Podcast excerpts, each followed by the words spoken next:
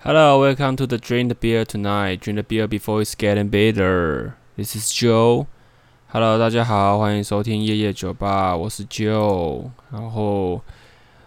呃，跟大家道歉一下，我最近真的也没有在看很多新闻，跟那我就呃，因为这样子就跟大家汇报一下我这礼拜在干嘛好了。这礼拜除了工作以外呢，我没有看太多新闻。那其实我觉得这个还蛮跟跟大家应该蛮贴近的吧。通常看新闻都是呃打开电视或者是打开手机滑一滑，然后看一下诶什么有有趣的议题，什么东西对自己是比较重要或是觉得有趣的才会想要去看，然后就会有些东西就会很巧妙的，就是。看，虽然也看完，但是记得的重点并不多。像是最近那个那个白俄罗斯啊，还有俄罗斯的那个反对的派系，都遇到了一些问题。像白俄罗斯，他们是那个呃反对派的反对派的那个那个什么的那个领导，他跑到了立陶宛，不知道是什么，不知道是因为什么事情，呃是。因为有其他的利益纠葛嘛，或者说单纯只是为了避难而逃到另外一个地方，这我们不得而知哦。那那个俄罗斯呢，就是他，嗯，反对党疑似有被下毒的情况，但这件事情并没有被证实，所以。蛮蛮就是大概了解到新闻，大概就是这些，就是比较有趣，或者说跟一些呃呃国家的宪政体制比较有关的，我会稍微去留意一点。但是像很多那种 coronavirus 的新闻哈，基本上你只要没有大量的爆发的话，都不会受到很大的关注。那那最近比较呃有有在关注的，应该就是大家在吵的两派说法，一个是。普筛派跟一个非普筛派，应该可以说他们是隔离派，就是隔离十四天，然后呃，普筛派就是隔离十四天，就是目前就是台湾跟纽西兰现在有在实行。那普筛派就是现在比疫情比较严重的国家，可能香港啊或者日本这样的国家，其实都是用普筛的方式去进行。但我们的阿丢部长。部长，我们的陈时中老大，他是觉得呃普筛的 CP 值不高，而且台湾的疫情没有严重到这样子，然后就有一些就会有一些不同学派的人出来讨论这样子。然后我这个人是觉得这个东西可以去讨论，但我自己啦，我自己发表一下我的感觉，我是觉得台湾普筛真的是其实是蛮浪费钱，呃，除非你今天真的是到一个非常紧绷的时候，然后。呃，人数已经多到一个没有办法无可救药的情况的话，那使用普筛其实是我觉得蛮浪费钱，而且没有那个必要。何况现在台湾也没有出现什么社区感染的情况，基本上都是境外移入或是境外有时候移出的三天，然后获得这个 coronavirus 就是呃亮红灯，哎、这样子，哎、欸，但可是这个东西我觉得如果要涉及到普筛的话，可能还太大，毕竟。台湾也才两千四百万的人民，然后，然后四百多个境外移入，而且还不是境内感染的例子哦，所以就会让人觉得说，呃，普筛的重要性其实没有那么高。可是不知道为什么最近就把这件事情就被炒起来了，这样子。普筛当然是可以做到全面的、全面的这个呃防疫的效果哦，但是我觉得。以台湾人怕死的这个心态，我觉得是不用太过于担心啦吼。那跟大家分享一下，呃，因为新闻看的不多嘛，跟大家分享一下最近看的一个剧好了。这个剧是在 Netflix 上面，应该很多人都有看过啊。它是 Three Percent，就是它好像是我没有我没有仔细去看呃它的背景，反正它就是好像是巴西的一个巴西的。巴西那边操刀的一支呃剧这样子，然后它里面就是在探讨呃 three percent 的意思就是他们会把那个呃他们其实多数的人多数的人哈，就是他们认为是比较劣质，然后比较没有是呃比较没有想哎、比较没有逻辑或者说比较没有那么聪明的人，他们会是那他们会是这个呃大多数的人口，那他们就是。九十七趴，那另外三趴，h a s three percent 意思就是说，你要在里面脱颖而出，成为这个九十七趴以外的三趴，你才可以有，才可以有进去到一个比较高级的地方去从事服务或是过生活的这个资格。这个这个影集它虽然已经拍了四季哦，但我觉得从第一季到第四季，没有一个地方让我觉得就是太过于拖台前，除非除了一个就是中途有一个人叛变的那个呃起始点，还有他后来反过来帮助呃自己团队的的的那个的那个原因，还有那个逻辑，我觉得有一点点诧异以外，我觉得他。它的内容实在是非常具有探讨性，因为它就是在，我觉得它应该就是在影射现在的社会，有点像是在讲，有点像是，如果是拿古呃以前的那个历史的，或者说公民以前那概念来讲，有点像精英精英民族主义，就是你今天是精英，你才有资格发言，你今天是精英，你才有资格到呃过比较好的生活。那这个东西就是有点伴随着这个优生学的概念吼。像它里面有一个探讨，就是我是什么家族，我应该就应该，我就应该要到就是这个三趴他们所在的这个居居地。那我今天是这个家族，可能从来没有人通过这个试验，那我就是注定要一辈子在这个九十七趴的这个地方生活，就会衍生很多这种嗯。就是我觉得很有趣，可以去探讨的是说，现在社会其实很常也是用这种方式去把人类做分类吧，像是，嗯，像我常常会跟呃家里谈论一件事情，就是我觉得社会资源的分配还有这个金钱的分配，其实到底怎么样才算是合理的薪水，或者说到底怎么样才是合理的分配呢？嗯。资工系可能刚出社会可以拿到四万五万，那但是但是如果像是一些比较文学创作者，或是说一些新闻编辑类的比较文科的工作，你可能出社会拿到三万，你就可能要投效了。我觉得这件事情是蛮奇怪的哈，大家都花了一样的时间在栽培不同的职业，或者说他们的志向各不同，而且行行出状元不是以前中国最喜欢讲的一句话吗？但是。会发现，并不是真的行行出状元。你真的要成为那个行那一个行门的状元，好像也需要经过一番试验，或者说你要有办法在那边待得下去。嗯，像是资工系，他们虽然说一出社会可以赚钱，但是如果他们真的做不下去的话，他们要如何去赚钱？那这个可以去想一下哦。诶，因为像我以前在高中，诶，是高中吧？对，高中有一个那个是。诶，物理老师还是化学老师，我有点忘记了。反正他就是说，他之前是在哪家科技公司，好像做写程式的这个工作，然后后来就想不开，然后就来教学。想不开是我自己家的啊，但他的意思就是说，他后来就是选择抛弃那样的志业，然后要来教书。他觉得教书才是他想做的事情。这样，当初当时呃，高中也没有想那么多，就觉得哦，感觉有种。感觉有种嗯低就的感觉，就是说，哎、你就是说，你今天明明可以写成诗，可以赚更多钱，好像 在这个社会的地位又更显得风光，但你居然居然跑过来教呃这个公立高中吼，我会觉得这个东西蛮蛮特别的啦。那时候觉得很很呃没有多想，就觉得这样子是。蛮有蛮蛮酷的一件事情，就是很少是有老师是从别的别的行业跨过来，很多都是因为铁饭碗公务员嘛，然后又会读一点书，然后就来这边骗学生这样子。但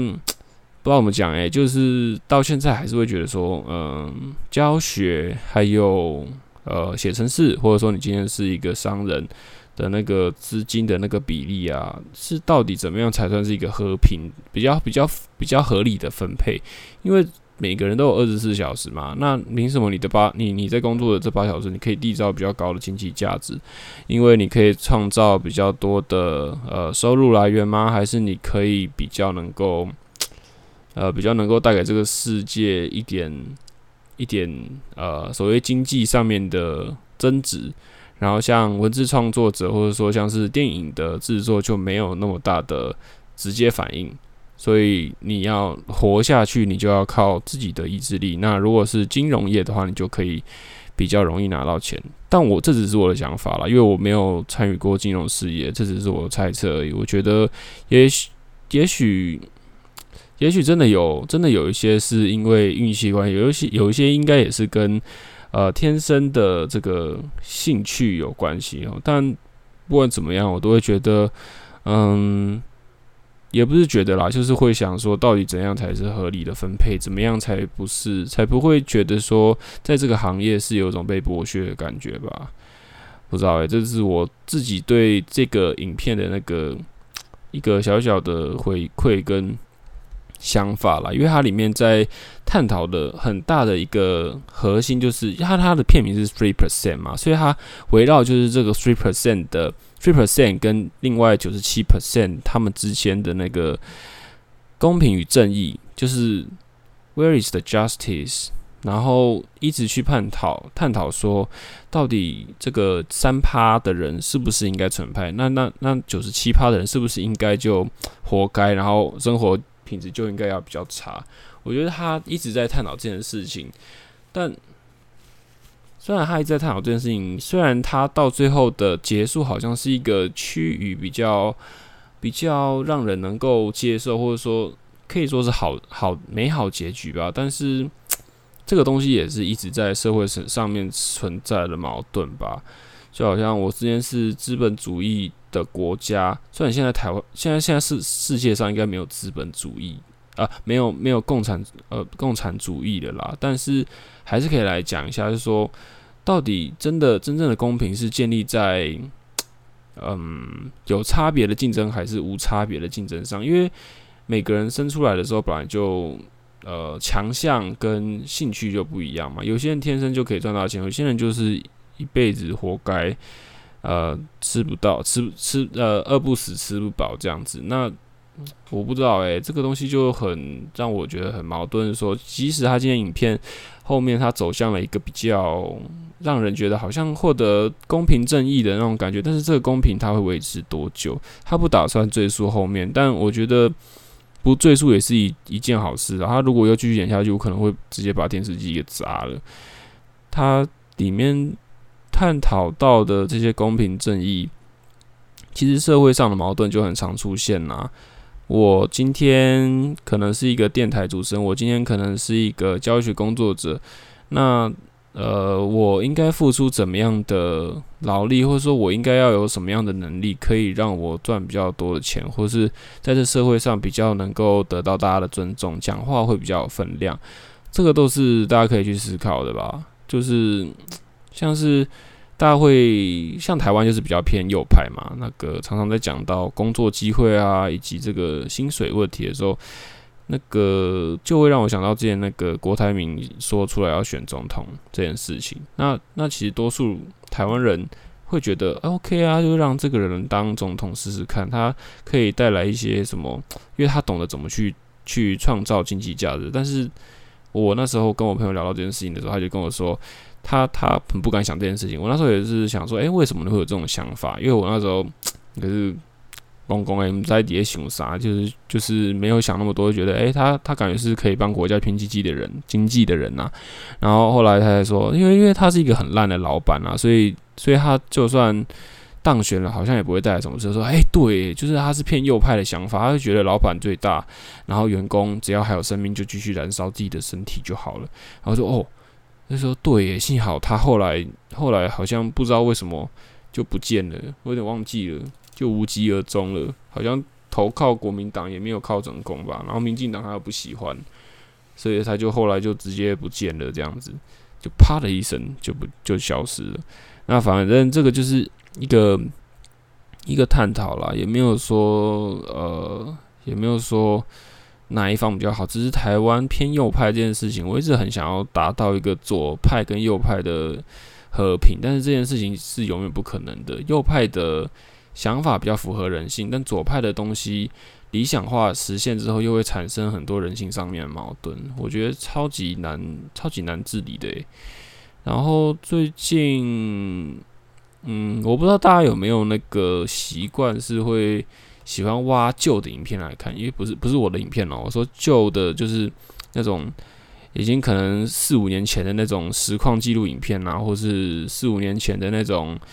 呃呃，对，我好像我是在看实况影片啦，或者说四五年前拍的电影，对，然后就是突然有时候会想到，然后就会把它拿出来翻，然后一直看一直看，然后看就看的没完没了，有时就是在那边不不知道哎，好像在好像在修禅一样，就是在那边一直看这种影片，然后释放心理压力。因为我就觉得，就有些人他们那个节目上面人讲话的那个反应力真的很快，就是他们讲想讲什么就讲什么，然后。我觉得不是想讲什么就讲什么，就是他们平常的生活就对很多东西都很在意，然后能够把一些东西叙述得很惟妙惟肖。因为他在很多情况下，那个东西会之所以会珍贵，是因为他们没有蕊过稿，他们的很多行为还有他们说出来的话，都是都是他们当下在聊天的过程中，然后快速反应出来，然后把这件事情或是一件简单的事情，例如说车祸好了，可以把它包装成好像。三幕剧一样，有有有有起点，然后有抗衡，还有最后的结局。但虽然最后结局不一定是好的，但是就会让人觉得说，诶，怎么会这么有趣？怎么会这么好笑啊？这样子就会让人，嗯，就会觉得，觉得身为就是可以可以看到他们这样子的互动，或是他们这种呃有趣的说故事的方式，就会觉得很开心呢，就会觉得 怎么讲？我觉得这就是他们的，就是这些人讲话魅力吧。就是他们讲话的时候，不但让人觉得亲切感十足，然后又不会让人觉得矫矫矫作矫情这样子。重点是他可以一直 repeat 的重看，有时候看完这个就会想要，就是想要让自己失忆一遍，然后再看一次这样子，看他看到看到那个的。感触就会非常非常的深刻，我觉得这个是应该很多人追剧都有这个都有这个经验吧。像我那时候看完《怪怪奇物语》的时候，也是看完之后，然后就突然觉得，哦，好想要把把自己就是重重新再活一遍，然后再再不小心看到这个剧一次，就觉得哇，那时候追的时候，那个每天都觉得生活变得好有意义哦。诶，也不是说我平常生活没意义啊，只是这种东西会让人觉得就是那种放松的乐趣，因为因为我。因为真的放松，不知道做什么，真的很、很、很无趣诶。因为像我自己是不打电动的，然后如果一打就会打很沉迷的那种，或者是打到就是生活作息不规律啊，然后搞搞得那个精神状态不太好的那种，好像嗑药这样子。所以后来我就是尽量不打游戏，因为打游戏对我来讲说太耗体力了。可是，然后，可是，可是又会很想要玩游戏，你知道吗？就是以前以前童年的时候就会。一直玩呃一些线上游戏，然后很喜欢那种团队合作感觉，还有那种就是打宝、收集、收集那个宝物的感觉。那现在想要回去玩，就是呃没时间，因为很多时间都要拿来去运动啊，或是说休息啊，或是工作啊，干嘛的，就是嗯换来了一部分自由，然后消失了一部分自由啦。但还是有人能够在工作期间，然后对于电动。很有兴趣，我觉得这个东西超级宝贵的，就是你玩电动的时候，居然是一个放松的行为。我觉得我光是看看剧就没有办法完全放松，因为看剧你就是要去思考，要看要理出，你要稍微认真一点才会大概知道他在演什么。除非是那种超级爽片，只要有爆破或者只要有呃只要有。只要有变态，或者说只要有被吓到，这个剧就成立了，也不用管他演什么，只要你有被吓到就好了，就很开心，哈哈哈哈这样子。因为我觉得会打电动是一件超级美好的事情呢。如果有真的有在打电动的人，是请你们，请你们荒废自己的生活也好，也要继续打电动，好不好？拜托，拜托，拜托！我觉得这个真的是很宝贵的一个一个，我觉得是，我觉得这个是一个天分呢。我觉得。会玩电动真的让我觉得很羡慕，而且会玩电动的小孩通常也都，嗯，思思考很逻辑，或是思考都会比较有趣一点，呃，也不会容易被框架限制住。但是我说所说玩电动是那种对玩电动有一点点，嗯，那种就是，呃，是有一点点对。假装你在玩，呃，假装 GTA 好了，你是有想要把它玩到一个什么程度的，或者说你玩这个电动，你是有想要，呃。做很多不同尝试的，就是在电，可以你可以在一个虚拟世界，然后创造一个不同的不同的世界，或者说用不同的玩法去创造新的玩新的景象。这样，我觉得这个才是一个玩电动真正能够带给大家的呃这个正面的。我觉得啦，我觉得啦，就是感觉上是比较正面的啦。虽然虽然老一辈的或是以前的有一个观念就是玩玩物丧志，但现在看到电玩产业的蓬勃，都觉得。真正真正会真正真正会上志的，其实不是因为玩电动，而是你对这个电动的那个诠释本身。但这个东西就很难断定嘛，谁玩电动是出于比较好的心态，或是谁玩电动是出于比较呃，就是那种我就是要。氪金，然后氪氪到把自己氪到自己都没饭吃，这样子，就是那个 balance 没有抓好那样子。我觉得那个都还蛮重要的啦。好啦，这个是算是一些闲话家常，还有就是我觉得没看新闻也要丢个东西上来，然后讲的一些废话这样子。那我这礼拜会再努力看一些新闻，然后然后呃凭我的印象把这些东西讲出来，因为我后来发现。我要用双语播出的时候，实在是有点吃力啊。有时候吃力的是要翻译，然后又要用英文讲话，其实有时候是有点麻烦的，哈哈哈。但我我还是会用英文看新闻啦。但是就是希望说，我我做这件事情的同时，我还有继续的呃关注社会这样子啊，又在讲同样的话。反正反正如果有听过前面的的的听友，就会知道我在讲什么。反正就是我会继续看，然后呃。我一定会定期每周更新，好不好？那每周更新，但是每周更新不一定有新闻，因为我有的时候会忘记要讲什么，或者说那天根本没有什么新闻会让我想要讲，或者是特别想要讲的，那就没有办法。Anyway，就是我觉得大家就是把握好好自己呃拥有呃持有热情的事情，不论是工作或是非工作的事情，不要。太容易的否定掉自己喜欢的东西，或是直接杜绝所有你拥有热情的东西，因为那些东西就是你跟着你一辈子的养分。因为我永远记得我大学老师跟我说，跟我们说一句话，就是你人生不会只有工作，对，你的人生就不会真的不会只有工作。所以，请随时保持对这个世界的好奇心。那这就是我啊、今天的分享。那谢谢大家。Anyway, this is Joe. See you next time. Bye bye.